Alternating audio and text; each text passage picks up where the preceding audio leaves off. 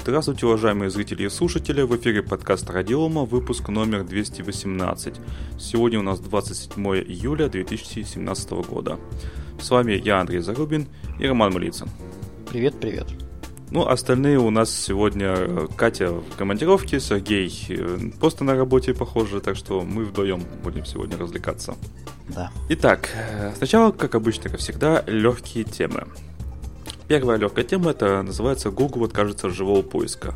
Живой поиск, что это такое? Это когда э, они запустили в 2010 году, это когда вы вводите запрос на страничке google.com или google.ru, и вам автоматически уже поставляются какие-то результаты на основании того, что вы уже ввели, и, и подстойка под то, что вы, возможно, еще введете. Там несколько букв дополнительно.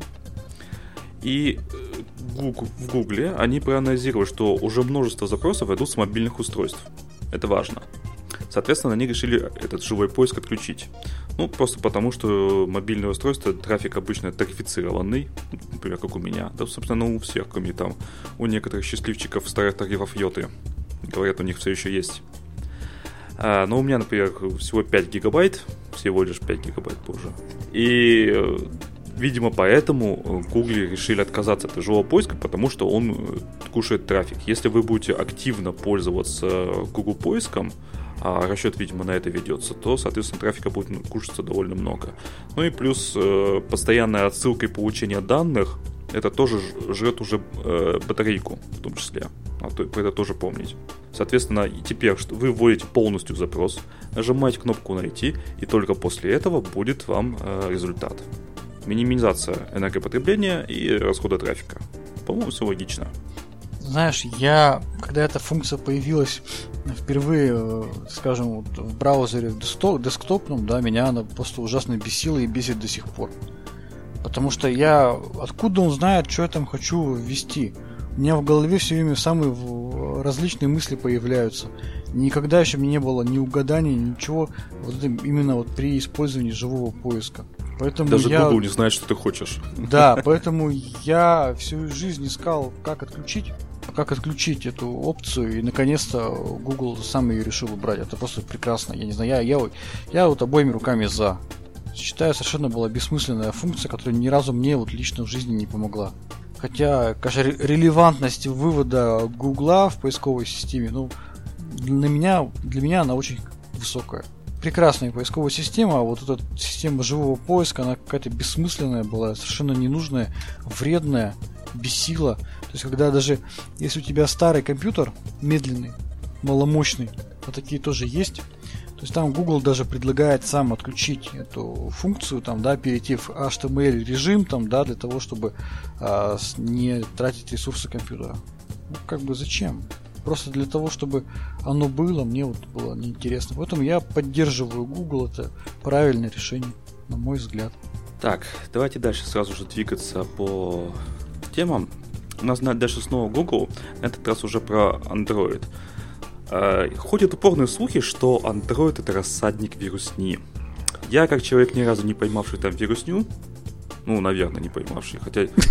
Может, ты просто не знаешь об этом. Может быть, кстати, просто не знаю. Ну, я вообще очень мало скачиваю. То есть я не из тех людей, кто там сидит в Google этому Play и сидит и смотрит, какие же там новые приложения появились. Нет, я не из тех людей. Я из тех людей, кто установил себе нужный наборчик и все, им пользуется. Ну, не знаю, может, видимо, не очень современный. Так вот, э, в Гугле решили, что с этой ситуацией надо что-то делать. Ну, то есть до них наконец-то дошло, видимо. На самом деле, кстати, сообщения, вот если вы, опять же, подпишетесь на различные рассылки э, новостей по безопасности, то новостей о том, что появилось новое вредоносное зар... Э, приложение, заразило десятки, сотни тысяч телефонов, это как бы не редкость. Про Android, да? Да, конечно. Это как бы про Android. Это, это не редкость, конечно же. А, и они теперь созд... Э, создали уже а, Google Play Protect.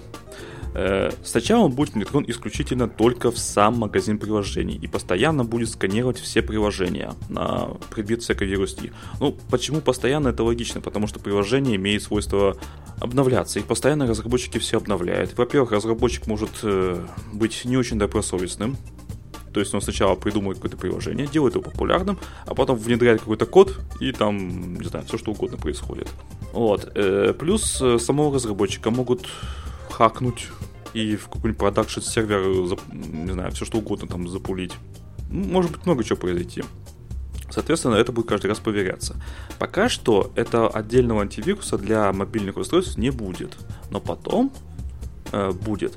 Правда, пока опять же неизвестно в каком виде это будет. То есть в виде отдельного приложения, э, либо э, это какой-то будет облачный сервис.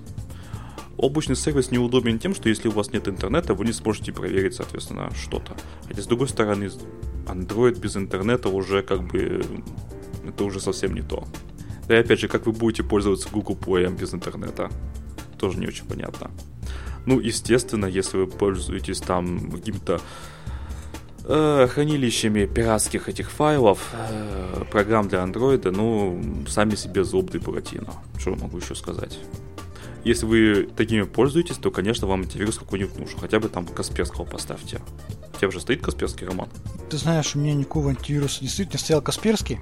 Так. А вот в последнее время я вообще все убрал и ничего а не что убрал-то? Что не так? А, нет, слушай, нет, слушай, да-да-да, я ты знаешь, что сделал?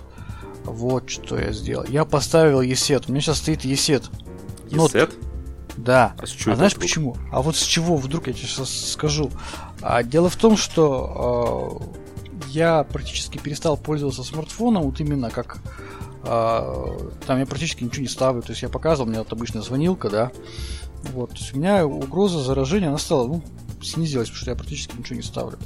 Платить э, антивирусу Касперскому э, деньги каждый месяц, сколько там, не знаю, сотен рублей, мне как бы, ну, неинтересно. Я поставил ну, ESET, он проверяет онлайн, как бы все время висит в памяти, как бы, и нормально. Чисто из соображений, как скажем, экономии, более-менее что-то смотрит, проверяет. Что ты смотришь, что ты проверяешь, что смотришь, что проверяет. Да, да, да. Понимаешь, когда, если бы я а, получал бы подтверждение на оба, там, на кредитную по, по, по платежам, по Сбербанк онлайн, там, я пользовался бы онлайн платежами на этом смартфоне, конечно, я бы поставил бы и Касперского, или Доктор Веба, там, да, что-то более-менее серьезное.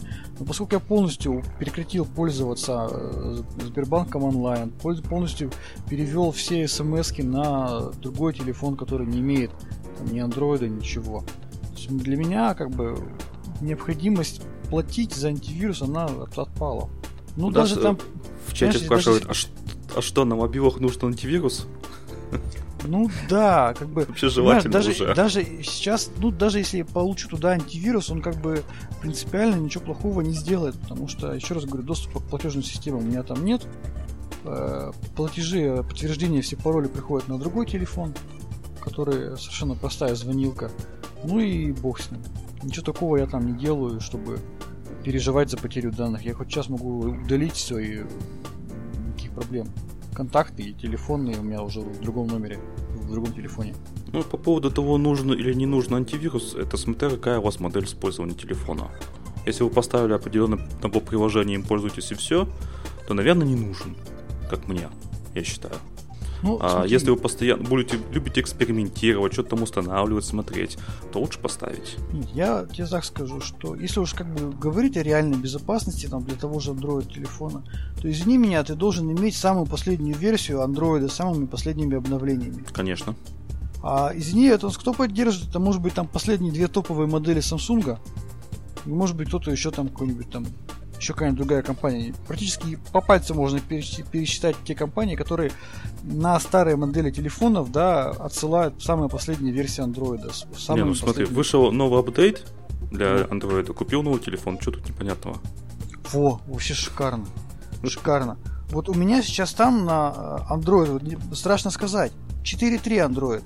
И обновить его нельзя. У меня шестой. Так вот, 4.3 Android. Понимаешь, в нем уже столько нашли э, проблем, что его хоть защищай, хоть не защищай. Уже, уже поздно, да? Уже поздно, мне кажется. Поэтому я вот поставил Note 32, и как он там, ESET называется, убрал с него полностью все платежные системы. И у меня ребенок сидит, в основном играет дома в, игру, в игрушки. Ну и вот, смотрите, Э, в моем телефоне можно посмотреть, э, когда был последний патч безопасности. 5 января 2017 года. То есть полгода прошло. Полгода. За эти полгода там, извини меня, дыр наковыряли умотаться. Поэтому печально, конечно, что вот нас таким образом вот производители телефонов бросают на произвол судьбы, да, либо ты покупаешь супер топовые модели там, да, и получаешь в течение года там обновления, либо ты сидишь с дырявым андроидом, обкладываешься антивирусами Не, или ну там подожди, фаерволами, чем-то еще. В таких случаях правильные пацаны и девчонки что делают? Покупают iPhone. Так? Ну, как вариант, да. Ну, на самом деле это несерьезно. Даже, да- даже то, что сейчас будет ан- антивирус под Android, и что толку? Ну, Google будет нас защищать. Сам да, потом, лично. когда тебя получишь э, вирус, он тебе скажет, что, извините, вы должны были использовать последнюю версию ан- андроида. Вы сами его не использовали, вот, как, вот вам. Не, ну смотрите, с этой точки зрения можно рассуждать так, что если постоянно в Google Play Market обнаруживаются всякие трояны, то, наверное, Google не очень компетентен в, в плане безопасности приложений. Я думаю, что они вполне э, компетентные. Просто, во-первых, очень сложно отследить объем весь. Во-вторых, некоторые трояны, они как бы, знаешь, такие пограничные. Вот ты по нему еще не, не сразу поймешь, троян это или Ну, рек- Apple-то легальное приложение. отслеживает. Там, конечно, тоже бывает проскальзывает. Всяк бывает, честно будем. Будем честными, бывает. Но это крайне редко. Там каждое обновление проверяется вручную. Понимаете? Вручную. Поэтому долго, да, очень долго обновления выпускаются приложений. Там бывает э, новое приложение, если вы хотите зарегистрировать, могут уйти недели. А что вы хотели?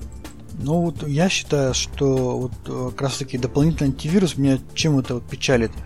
Первое, получается, что действительно э, Google не собирается развивать э, тему по- по-настоящему безопасного андроида, будет использовать какие-то нашлепки в виде каких-то сканеров, которые будут тратить батарейку, там, да, тратить время, силы там, и так далее нашего телефона. А что, мы это уже видели? Windows. Как, мы, Да. хот- как мы сделаем, хотим сделать безопасный Windows? Что мы делаем? Мы, Мы- дополнительно создаем еще один продукт, который будет его Да, да, защищать. да, различные там э, надстройки безопасности, да? После этого говорим, что вот Windows у нас сертифицирован, да? У нас и в Linux, вот у нас в Linux, вот есть такая тема, это Systemd, которую мы неоднократно обсуждали. А, Там очень много функций изначально архитектурно заложены, в частности, обеспечение безопасности. Там изначально можно при запуске приложения а, убирать у него ряд возможностей, а, capabilities так называемые. А, Его сразу можно садить в определенную песочницу, это приложение и так далее, и так далее. То есть на, на стадии старта приложения. Это хорошее архи- архитектурное решение, которое позволяет в разы повысить безопасность Нет, э, смотри, системы. в Android ты тоже можешь при установке э, там запретить ему что-то. Беда в том, что э, есть приложения, которые э, могут перестать работать после этого. Ну, ты им запретил тут доступ к контактам, и скажут, нет, не работаю так. Такое, это реальность. Ну, реальность такова, что мы теперь вынуждены для того, чтобы безо- быть уверенным в безопасности нашего андроида, мы должны ставить туда кучу приложений. А, В чате пишут Android 7.1.1, патч безопасности 1 июля. Сегодня 27 июля. Ну, ладно. Вот Напомни мне, Мы знали, Ви- на что идем. Ты, ты, ты- да, ты напомни, ты же Windows пользуешься. У Windows как часто Microsoft обновления безопасности? Если я не ошибаюсь, раз в неделю, да, выходят. Слушай, Windows 10 я понятия не имею. Она сама что-то качает, сама устанавливает и ничего не уведомляет. Бесконечно причем, да? Ну, видимо, да. Я, я не знаю, честно, я даже не знаю, как посмотреть эти э, скачанные обновления. Где-то они, наверное, есть. Надо, кстати, Ну, по- покопаться. Ну, она все сама делает. То есть, для того, чтобы выключить обновление в Windows 7, допустим, нужно было зайти там в эту в центр обновления и выключить. Спокойно можно было. Сейчас это нужно прибить службу. Ты знаешь, я думаю, что фактически э, выключить обновление там нереально.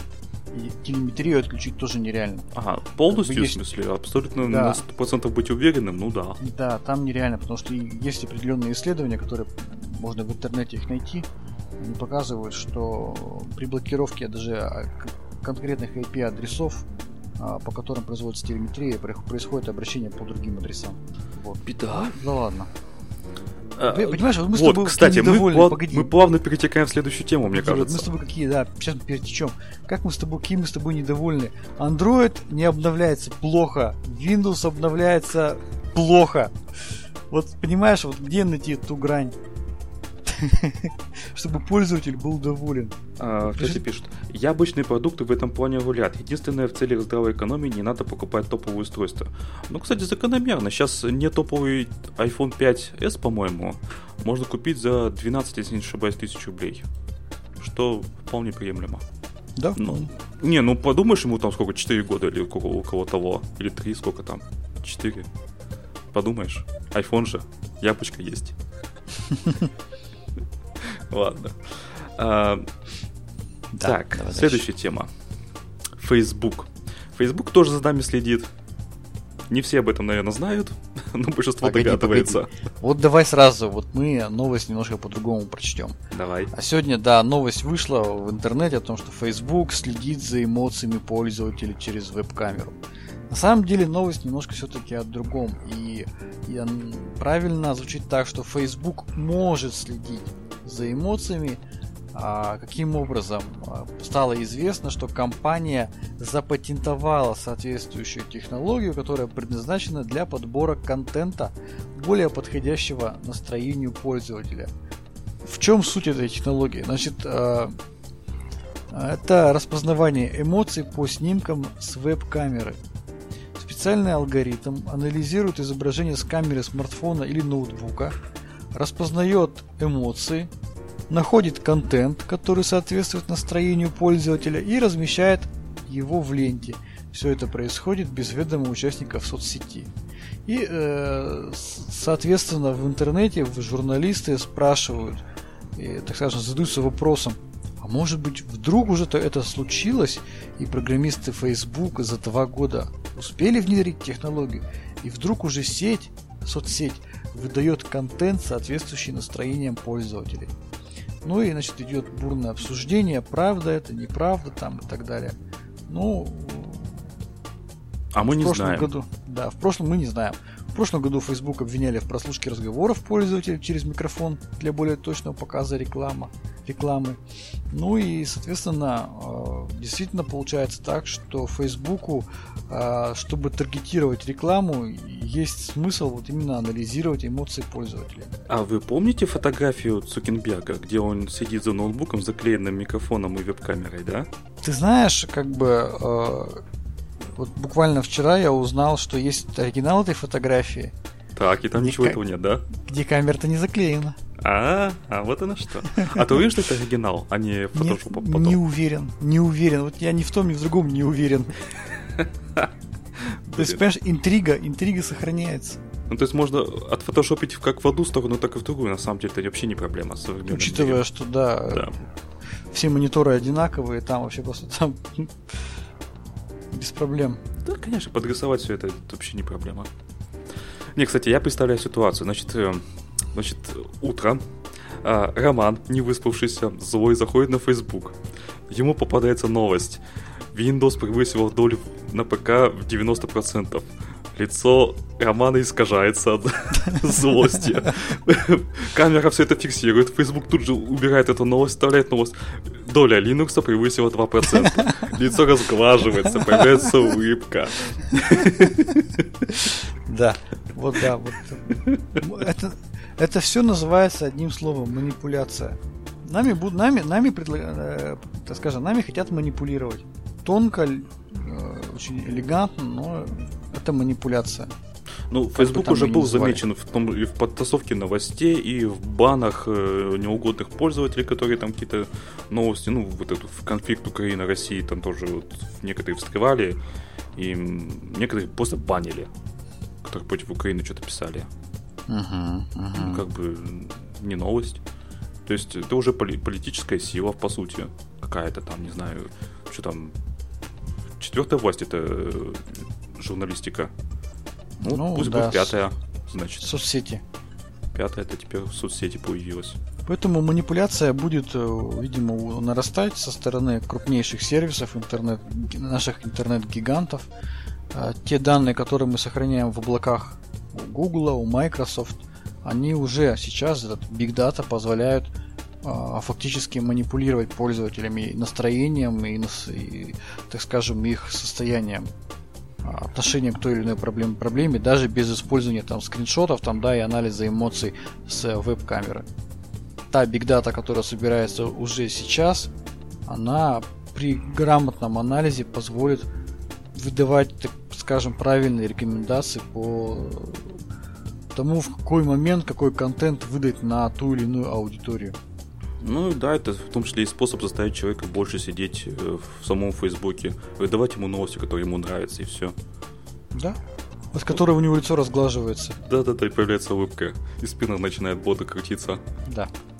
Ну что, давай дальше, не будем задерживаться. Да. А дальше у нас а, немножко, немножко провокационных новостей. Буквально вчера появилась новость о том, что компьютер Эльбрус не справился с игрой 15-летней давности. Потрясающе, конечно, по всем этим новостным сайтам разлетелось о том, что продемонстрировали достижение нового российского компьютера ВК Эльбрус 401 PC на примере старой игры GTA Vice ну, City. Новый выпущенная... имеется в виду 2014 года.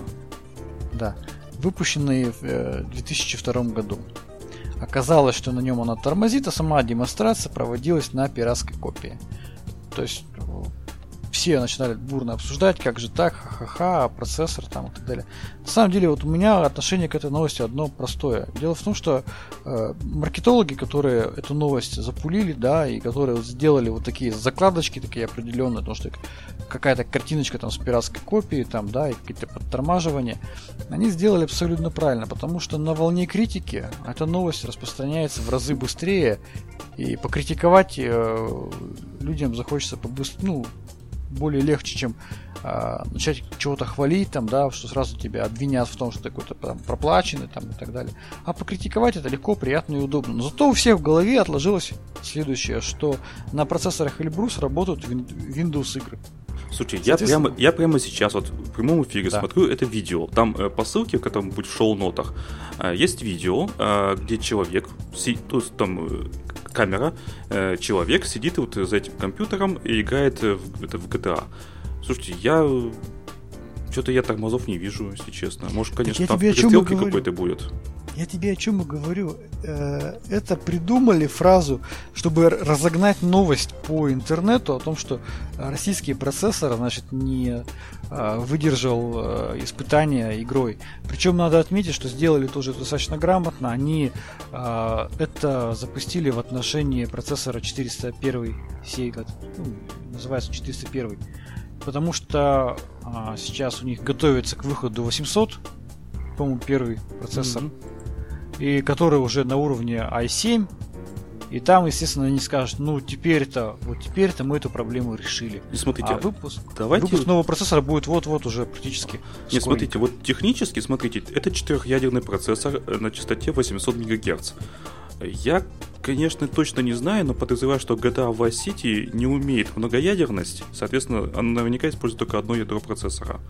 И получается, оно в режиме эмуляции работает на 800 МГц причем, видимо, ну, нормально работает. Да, я, я думаю, что маркетологи МЦСТ правильно сделали, они а, абсолютно правильно на, на волне критики решили распространить новость о том, что на процессорах Эльбрус работает Windows и работают э, 3D-приложения, в частности игры.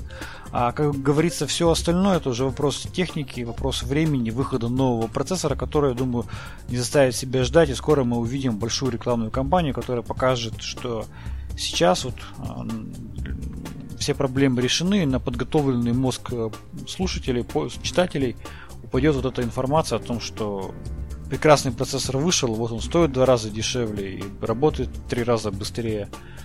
Ну, хорошая маркетинговая компания. Не, ну слушайте, Молодцы. отлично играет. Нет, ИК действительно 2002 года. Там никакой многоядерности даже по мини не было. Тогда не было многоядерных процессоров вообще. Ну, кроме серверов, естественно.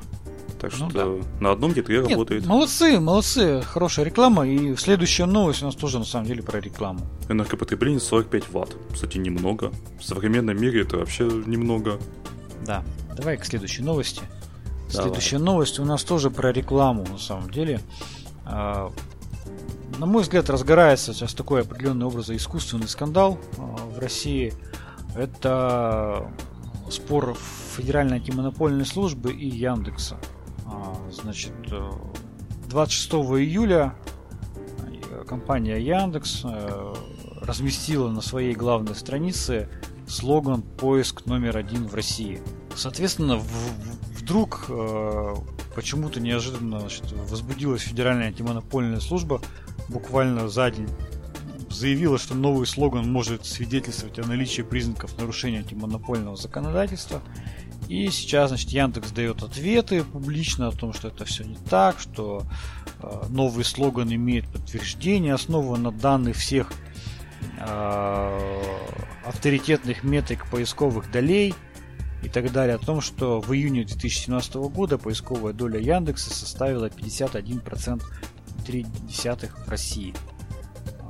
Соответственно, если вот мы зайдем на интернет-сайт, который тоже яндексовский, радар собака метрика Яндекс, то по нему тоже можно увидеть, что сам Яндекс нам сообщает, что доля Яндекса гораздо больше доли, доли Гугла при использовании поисковых систем.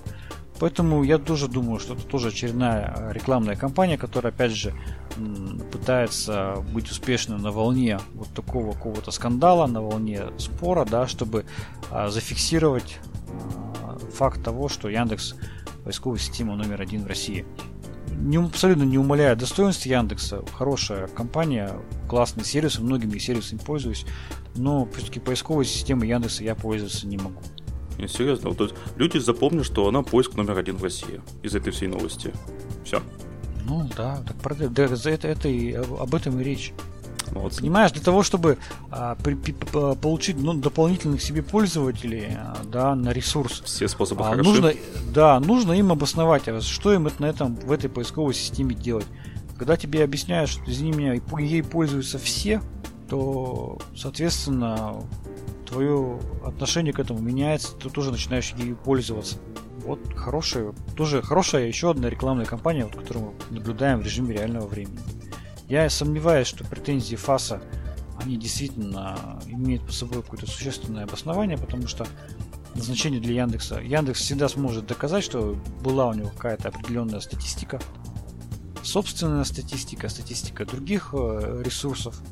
И а может, а может они все. в сговоре? Кто с кем? Ну, Яндекс и ФАС. Слушай, ФАС я не думаю, что прям уж так в сговор в какой-то может вступать. Ну, хорошо, они, может, их ну, подставили, грубо говоря. Понимаешь? рассчитывали нет. на такую э, реакцию. Дело в том, что э, госорган, он обладает определенной характеристикой, он предсказуем.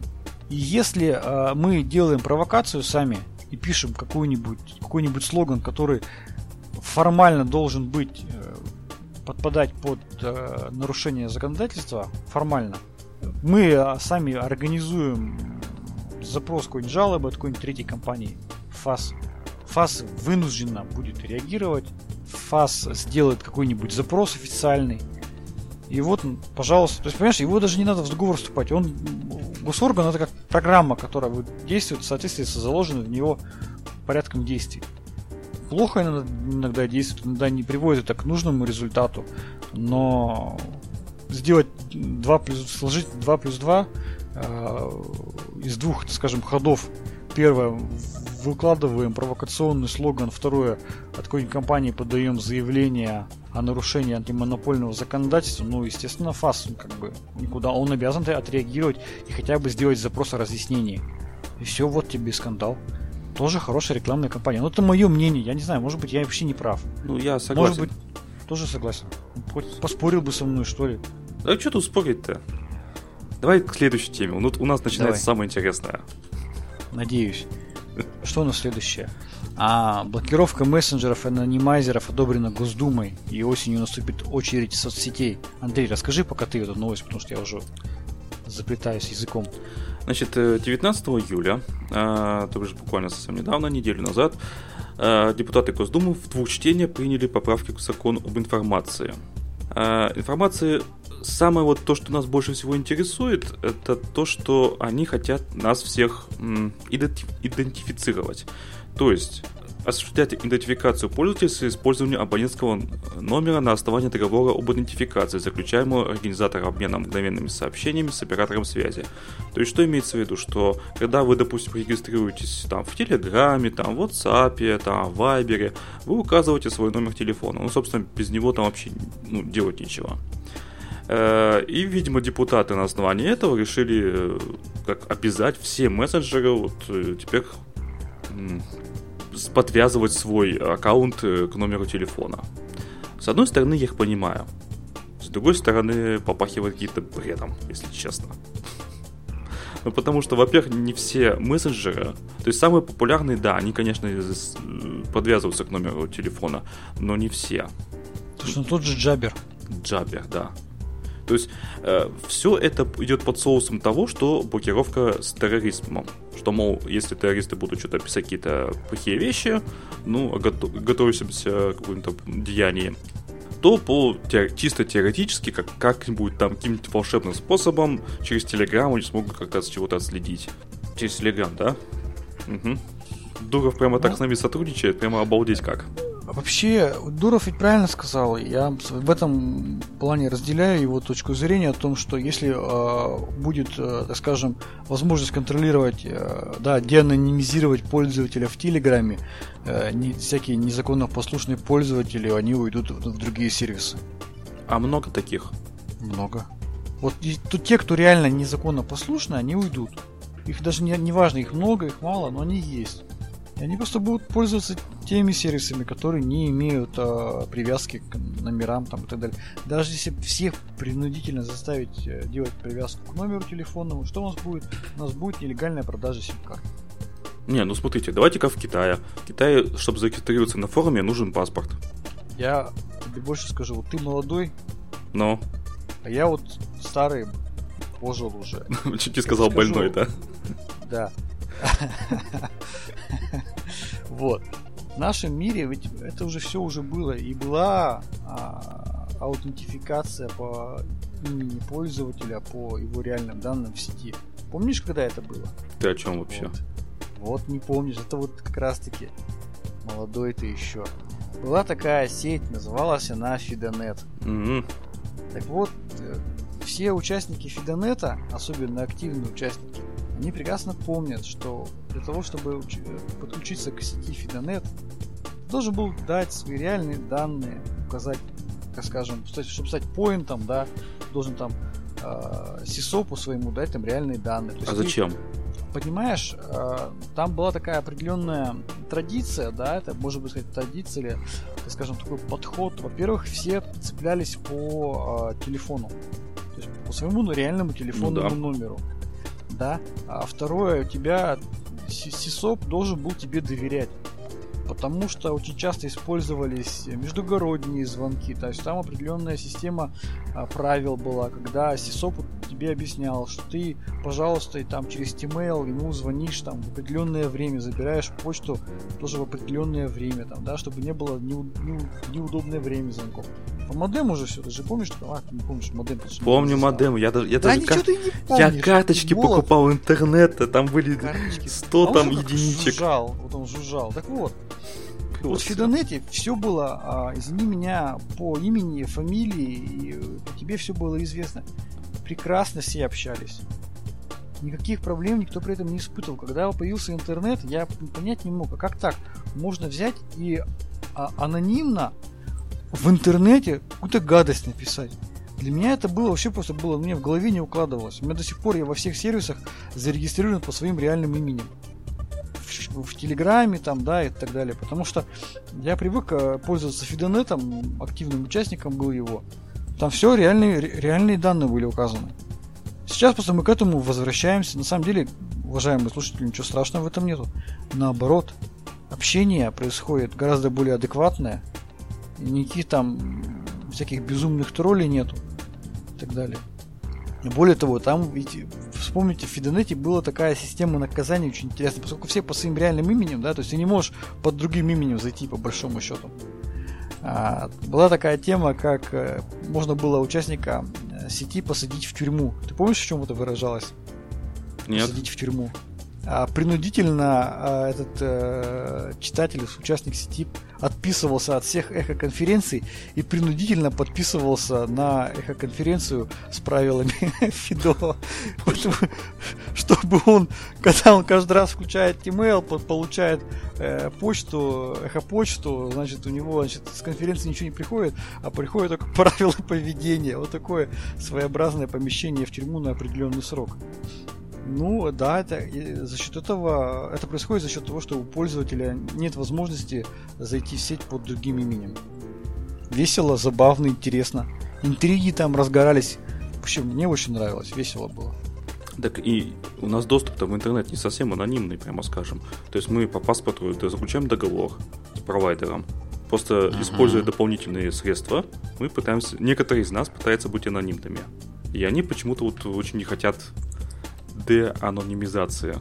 Угу. Ну, я к этому очень спокойно отношусь. Да я, в общем-то, тоже. У меня париться об анонимности уже, по-моему, давно поздно. Давно. Ну да. Вот, поэтому, видимо, все-таки мы придем к этому каким-то образом. А, я так скажу, что доля анонимных а, пользователей будет просто снижена. А, невозможно полностью исключить это, да. Вот есть прекрасный анонимный мессенджер Токс. Хорошая штука. Можно там анонимно пообщаться. Прекрасно. Я им никогда не пользовался просто потому, что нет надобности. Мне там будет не с кем общаться. Ну, мне тоже, но я знаю людей, которые нас слушают, а, которые живут в этом токсе, которые проводят видеоконференции через токс и так далее, и так далее. Полностью убрать анонимных пользователей не получится. Видимо, будет вести речь о каком-то таком разумном их сокращении объема. Для того, чтобы в тот кусок небольшой оставшихся анонимных пользователей была техническая хотя бы возможность их хотя бы мониторить. И как-то в этом вот количестве разбираться. Потому что если у нас, извини меня, 50% пользователей интернета будут анонимными, ты ничего с ними не сделаешь, ты даже не проверишь. А когда будет 2% анонимных пользователей, то их хотя бы можно там из них мне посчитать, условно говоря.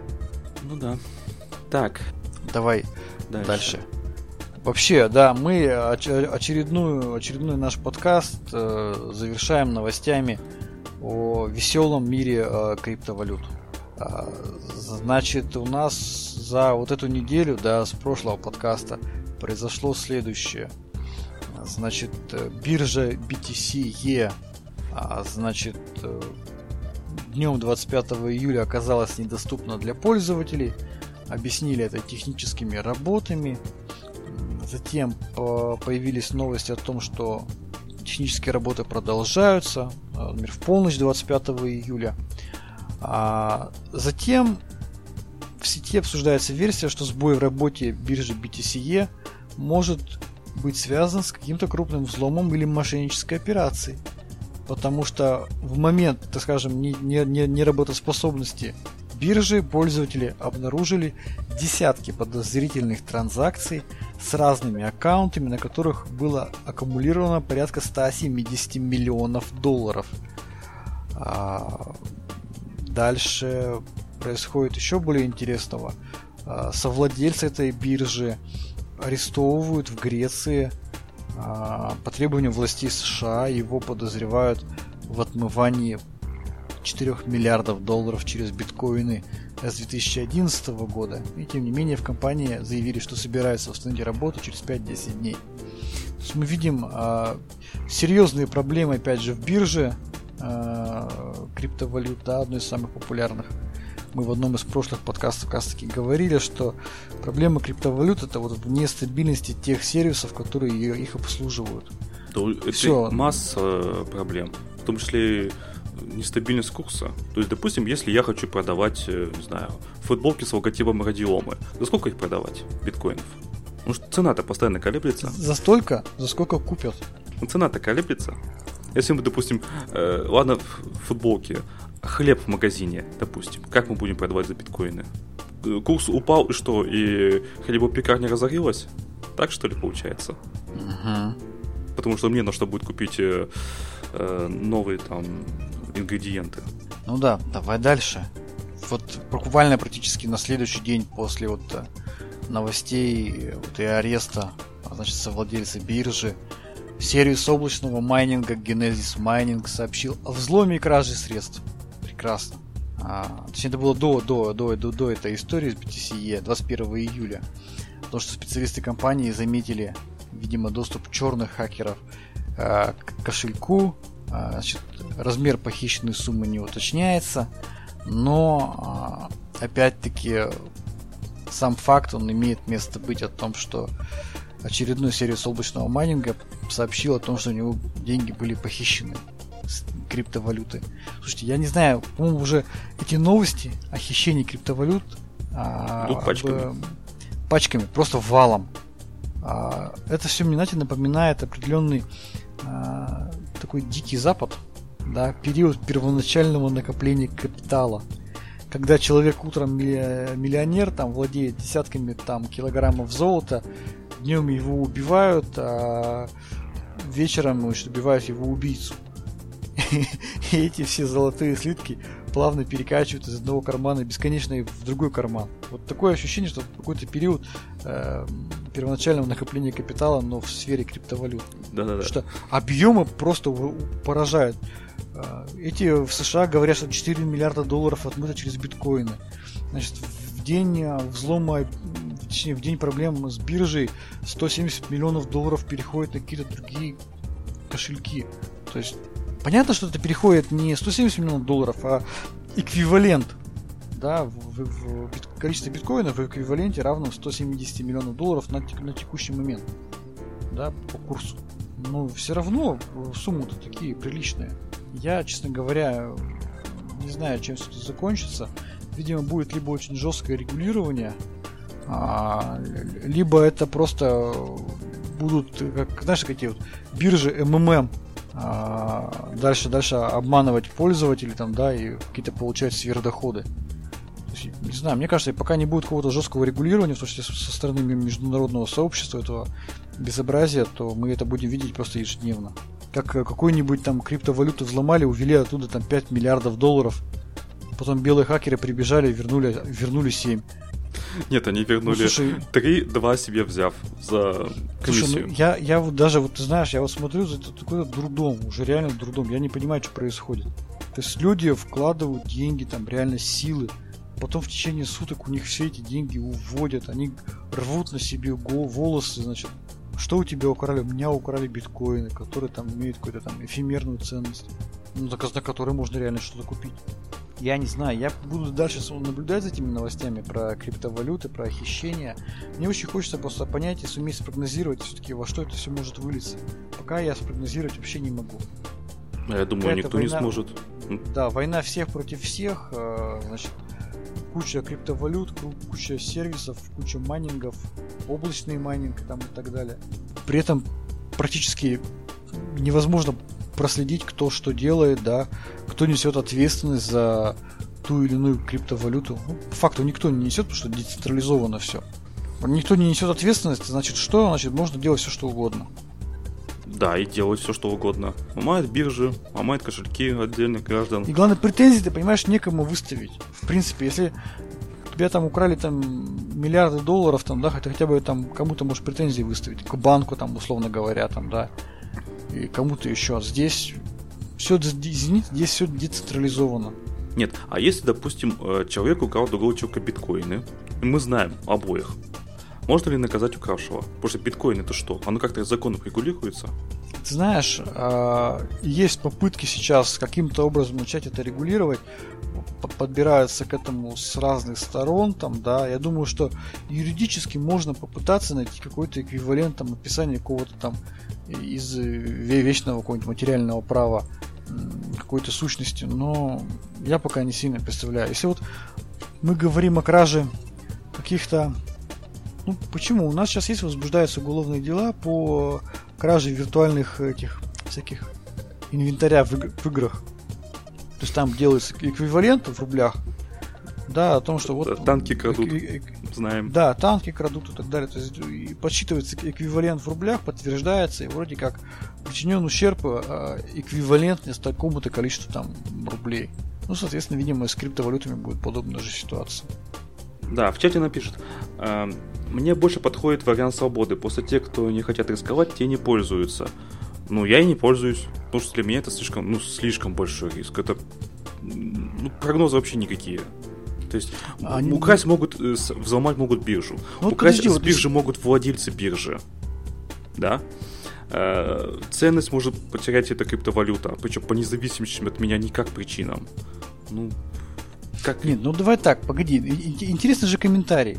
А, Поживите в Крыму, Приднестровье, Южной Осетии, вы поймете, зачем нужны криптовалюты. А можно поподробнее нам все-таки рассказать, вот все-таки прелесть использования криптовалют в этих республиках? Это с чем связано все-таки? Тому, что местная валюта обесценивается, а там, условно говоря, те же рубли там имеют ограниченное хождение или что?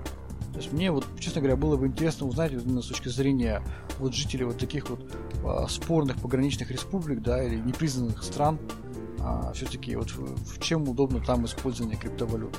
Я, честно говоря, с этим не сталкивался, и мне было бы наоборот это интересно, если вот там напишут и пояснят.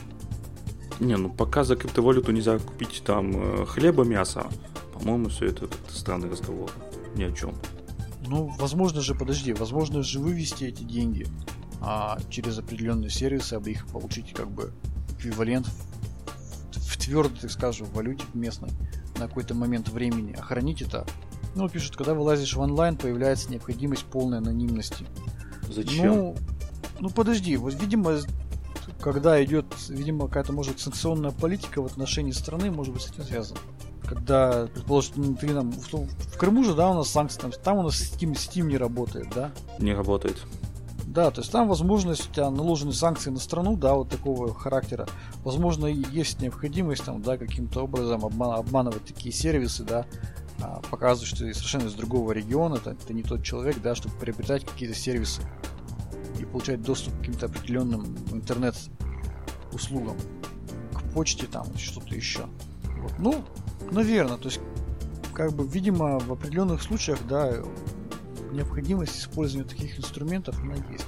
Но с другой стороны, да, к этому действительно нужно а, относиться очень серьезно и, на мой взгляд, с определенной долей осторожностью. То есть правильно вот наш слушатель пишет о том, что он вовремя слил э, депозит с этой биржи. Есть, да, вот ему повезло. Я вот сегодня читал, как э, большое количество людей просто рвало на себе волосы, когда они не успели депозит снять переживали там. Кого-то, говорит, там немножко было биткоинов, всего там эквивалент 1000 долларов. Ну, блин, даже 1000 долларов это вполне приятно.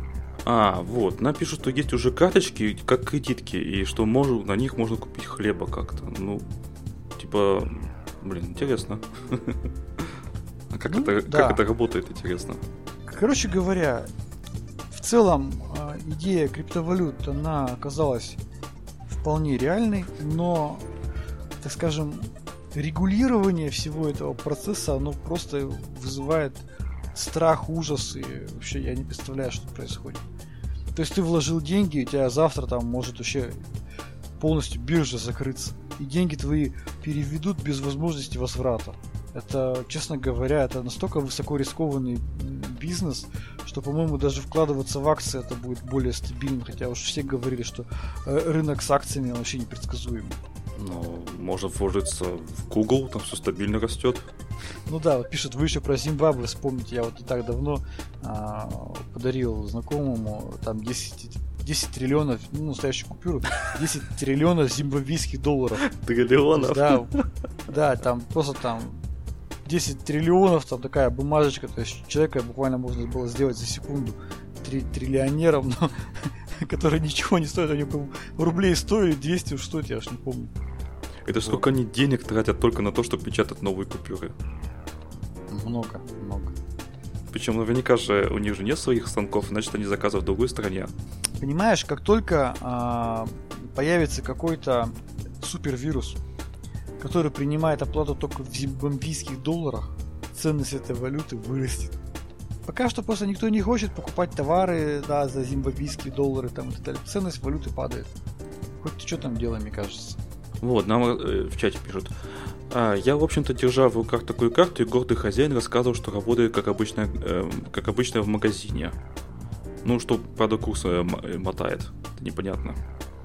Ну да, Ну, естественно, клево, проблема слушайте. криптовалют, да, это волатильность. Ну, естественно, проблема крипто- криптовалют волатильность, мы об этом и говорим. Это дичайшая волатильность, когда ты не понимаешь, там в, в- в- в- одномоментно э, курс может упасть чуть ли там не до нуля.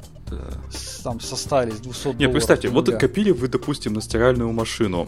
А пришли, значит, годы такой с этой карточкой. У меня все, деньги есть на стиральную машину. Значит, все там договорились с менеджером, с продавцом, э, прикладываете Идёшь к кассе. карточку в этот э, в аппар- И не донёс, не хватает, и не не донёс. хватает денег. Ну да, риск, риск такой, конечно, есть.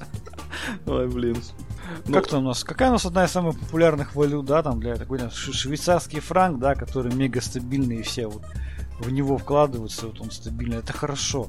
Если у тебя есть какая-то супер команда, большая количество человек там, да, которые майнят криптовалюту, то действительно есть смысл одномоментно набрать себе хороший курс этой- этих криптовалют, потом на что-то их обменять и вывести. Слушайте, я вот буквально вчера узнал, что сейчас э, очень здорово и классно развивается э, сектор э, вирусов криптомайнеров, которые подса- которых подсаживают на сервера. Вот буквально, вот буквально вчера один из моих, так скажем, собеседников рассказал о том, что на одном из серверов э, нашел, э, при- м, так скажем, завернутый в докер, да, в контейнер э, криптомайнер, который месяц проработал на сервере, э, через дыру в Java попал он туда и э, примерно за этот месяц он этот сервер молотил на 100% мощности, обрабатывал криптовалюту. Есть, Да, когда есть такие возможности сделать огромную там ферму ботов, получить огромное количество биткоинов за, в принципе, небольшие, за- при небольших затратах собственных. Ну, да, хорошая штука, не вопрос. Заработал, а, по- получил их и быстренько на хорошем курсе а, перевел в какую-то другую там валюту более твердую. Прекрасно. Да, нам скинули в чат ссылку на, Яндекс картинки, где есть, например, купюра 10 миллиардов э, зимбабвийских долларов. 100 биллион долларов. Да, да, да, то есть там как бы это шикарно все, весело. Зимбабве. Если хотите стать миллиардером очень быстро, ищите Разница Зимбабве. между 10 миллиардами долларов Зимбабве и биткоином все-таки в том, что а, биткоина более реальная ценность. То есть за биткоин ты реально можешь купить больше. Понятно, что может быть это надуманная ценность биткоина, но наш фактически курс его ого-го. В данном случае как бы не совсем может быть корректно сравнение с зимбабвийским долларом. Вот эта волатильность, она, конечно, напрягает. Потом, как там, будет у нас какой-то гала- межгалактический кредит там, да, и все. Да-да-да. Галактические кредитки. Да, как в фантастических рассказах, Да, да, да, да, читали в детстве. Читали. Вот и все. Единая криптовалюта, централизованная, там, подделка, э, сразу там расстрел на месте, там, и так далее. А, стрел на месте. Ну, давайте на этой э, Прекрасно. прекрасной ноте. Э, С вами был подкаст Радиома, выпуск номер 218 от 27 июля 2017 года. С вами были, как обычно, как всегда, я, Андрей Зарубин и Роман Валицын. Пока-пока. Пока.